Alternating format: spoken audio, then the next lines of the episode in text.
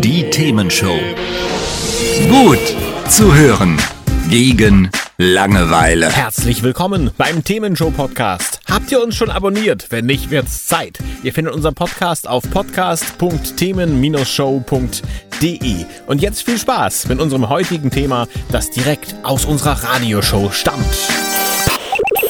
Heute unser großes Was wäre wenn Experiment. Wir gucken mal, wie wir mit so einer Sendung klarkommen, wie ihr mit so einer Sendung klarkommt. Und ich kann schon mal sagen, wir haben schon erstes positives Feedback bekommen in Form von, ja, Florian, der hat sich nämlich schon auseinandergesetzt mit dem Leben auf dem Mars und das besprechen wir gleich. Aber vorher müssen wir nochmal drüber sprechen, wenn dieses Leben auf dem Mars wirklich existieren sollte. Wenn also der Mars Rover irgendwann sagt, hier, hallo, hab Leben gefunden, äh, ist das dann äh, eher friedliches oder freundliches oder ist es feindliches Leben? Wir werden es äh, rausfinden. Aber was heißt denn das jeweils? Stellen wir uns mal vor, dass da friedlich-freundliches Leben auf dem Mars existiert, das irgendwie sagt, ach Menschen, endlich, wir haben schon gewartet, schön, dass ihr da seid, nehmt eine Tasse Mars-Kaffee und dann geht's ab.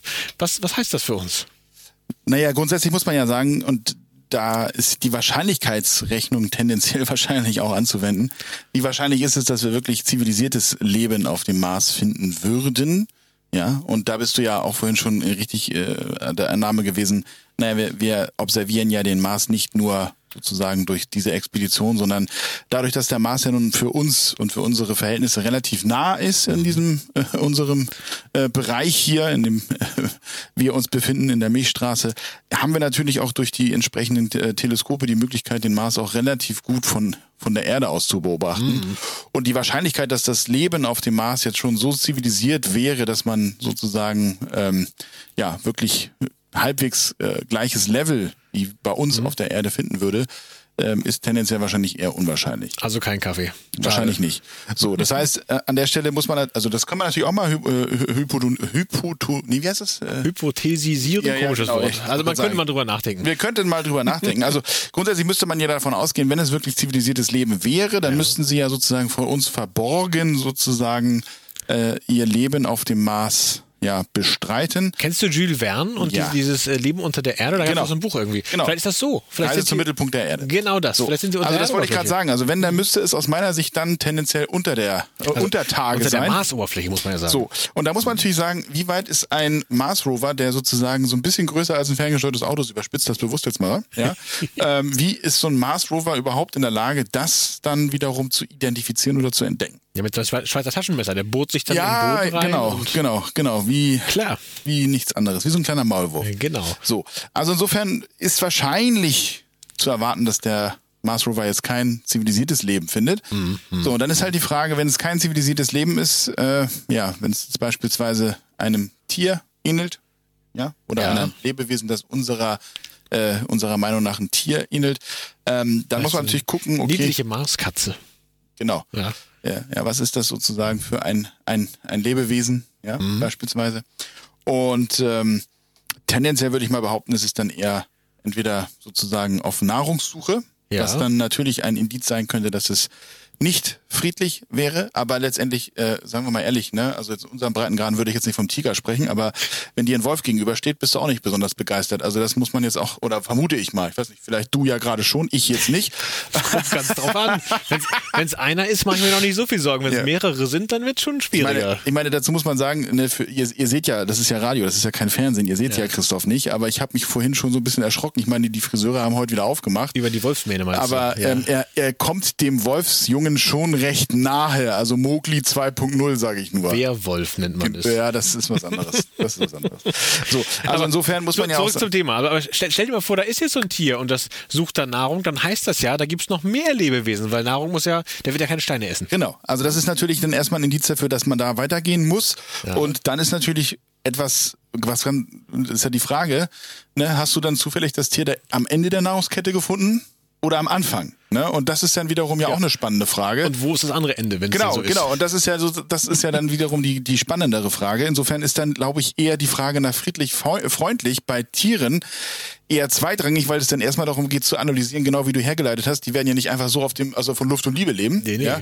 Wo, wo, woher nehmen die oder was, was essen die?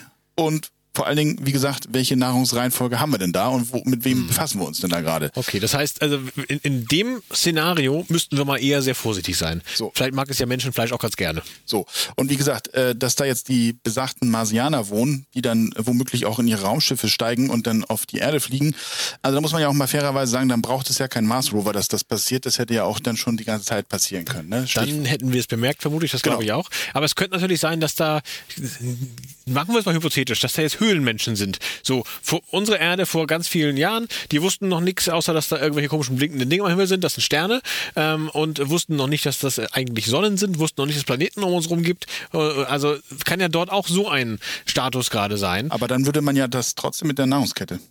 Weil letztendlich der, der Höhenmensch, Ja, ja. wenn man es jetzt mal so sieht, ich, ich habe ich hab gerade, weil, weil, äh, im Rahmen meines Buches, was ich gerade schreibe, be- hatte, hatte ich jetzt gerade das Thema Spiral Dynamics. Da ist Du alles machst. Ja, da geht's ja um diese sogenannten Bewusstseinsstufen. Mhm. Und der Höhlenmensch an der Stelle, wenn man jetzt mal sozusagen die Grundform an der Stelle mitnimmt, äh, war oder ist zu der damaligen Zeit vor 100.000 Jahren nicht das Ende der Nahrungskette gewesen. Also insofern auch da gilt das Gleiche, was wir gerade gesagt haben. Wen haben wir da sozusagen vor uns? Und äh, auch wenn es da beispielsweise Höhlenmenschen, um mal das Wording zu nehmen, äh, geben würde, auch da muss es ja Nahrung unter und über geben. Natürlich. Aber stell dir vor, den finden wir jetzt. Und der sagt, ey, geil, dass ihr kommt. Endlich mal einer, der mir zeigt, wie ein Rad funktioniert. Geht viel einfacher jetzt statt als mit den eckigen Dingern. Ähm, dann hätten wir da ja eine friedliche ähm, Koexistenz, Zusammenarbeit, wie auch immer.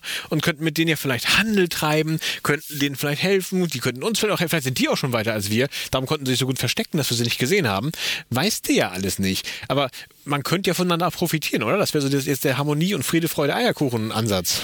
Ja, das, das, äh, also diesen Ansatz hatte man, äh, das ist noch gar nicht so lange her, das nannte sich Kolonialzeit. Also diesen Ansatz hat man schon mal gefahren. Das, hat war nicht so friedlich, oder? Hat, hat super geklappt. Hat, hat super geklappt. Also wenn wir das sozusagen nochmal wiederholen wollen, dann würde man ja behaupten, auch da mal wieder nichts dazugelernt. Ne? Also das ist halt die Frage, ob das wirklich so eine gute Idee ist.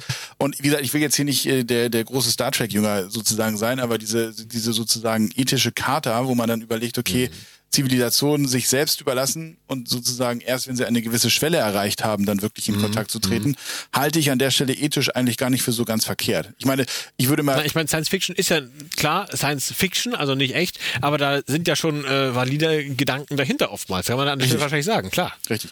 Und ich, ich sag mal so, das kann ja auch keiner ausschließen, dass man uns sozusagen bisher in Ruhe gelassen hat, weil wir auch als Menschheit sozusagen noch nicht dieses Level erreicht haben. Ja, vielleicht, vielleicht wetten sie gerade, ob wir den Planeten vor in die Luft sprengen oder, Oder ob wir es noch hinkriegen. genau, man weiß es nicht. Oder ob wir doch umziehen zum Mars. ja, ja, genau. Genau.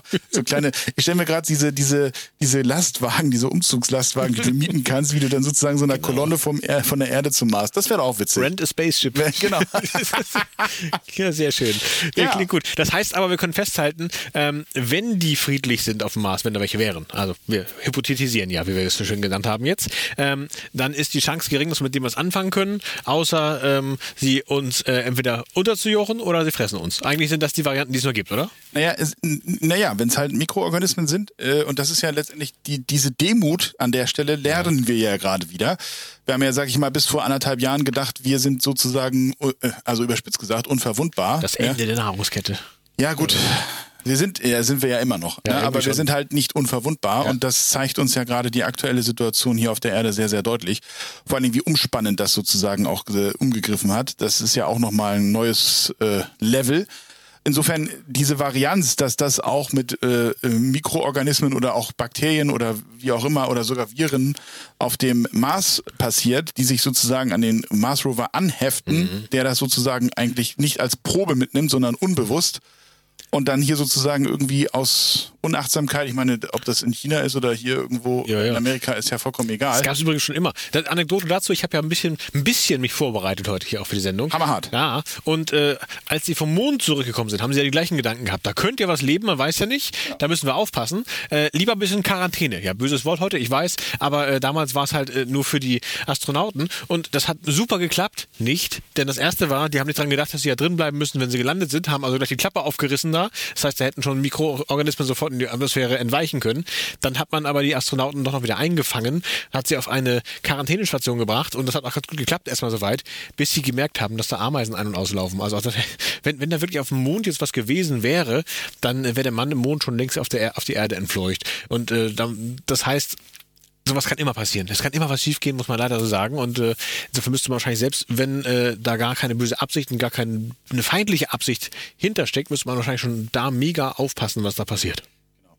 Also was wir natürlich da an der Stelle nochmal, das werden wir auch nochmal uns angucken, ist natürlich auch das Thema atmosphärische Unterschiede. Also Stichwort, ähm, warum sind wir als, Deu äh, also als Deutsche, warum sind wir als Menschen auf dem, auf dem Mars nicht lebens, also nicht so ohne weiteres lebensfähig, weil einfach eine andere Atmosphäre ist, eine andere Dichte und natürlich auch eine andere Schwerkraft als beispielsweise jetzt hier auf der Erde. Genau. Und ähm, das macht es natürlich dann auch wiederum unwahrscheinlicher, dass eine Lebensform, die sich sozusagen an den Lebensraum des Marses angepasst hat, hier wiederum so ohne weiteres lebensfähig wäre oder dann sozusagen nicht verendet. Ne? Und da kommt auch unser Hörerfeedback wieder gleich äh, zum Tragen, denn genau das merkt auch Florian an. Das habe ich hier schon quasi zwischengespeichert, gleich für die nächste Moderation. Und wenn Hat's euch gefallen? Sagt's weiter. Habt ihr Feedback? Sagt es uns. Studio at themen-show.de oder per WhatsApp 040 52 11 01 52. Mehr Podcasts von uns gibt's unter podcast.themen-show.de Themenshow.